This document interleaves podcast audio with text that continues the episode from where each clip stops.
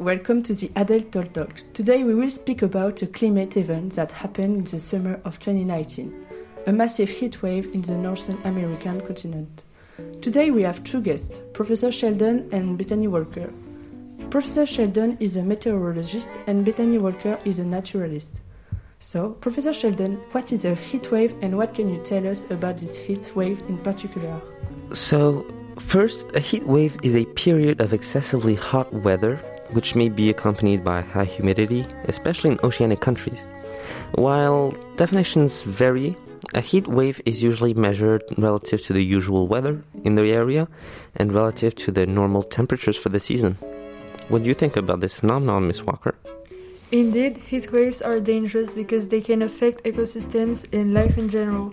Too much heat can destroy natural habitats. Look at what happened in Australia. And what can you tell us about the heat waves that happen in the Northern America? This heat wave is a once in a thousand year event. We have recorded temperatures going all the way to 121.1 degrees Fahrenheit, which is about 49.6 degrees uh, Celsius in Canada.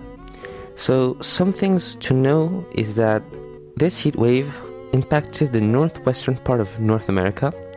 The highest temperatures recorded were about, as I've said, uh, 121.1 degrees Fahrenheit, or about, as I said again, 49.6 degrees Celsius. On average, the temperature in this region is supposed to be between 77 and 88 degrees Fahrenheit. This is a drastic difference. Professor Sheldon is right. This climate catastrophe is detrimental to the ecosystem in that region.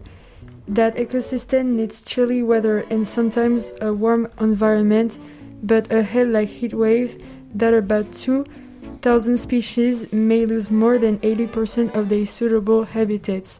Not only is the ecosystem hit, but for humans as well, with more than 500 people dead from heat strokes or dehydration.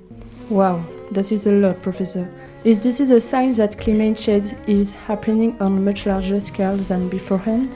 Yes, this is something we can expect to see more and more in the future, but not only heat waves, bigger storms, ice caps melt, so the sea level rises. So, does does that mean anything for farms and food providers?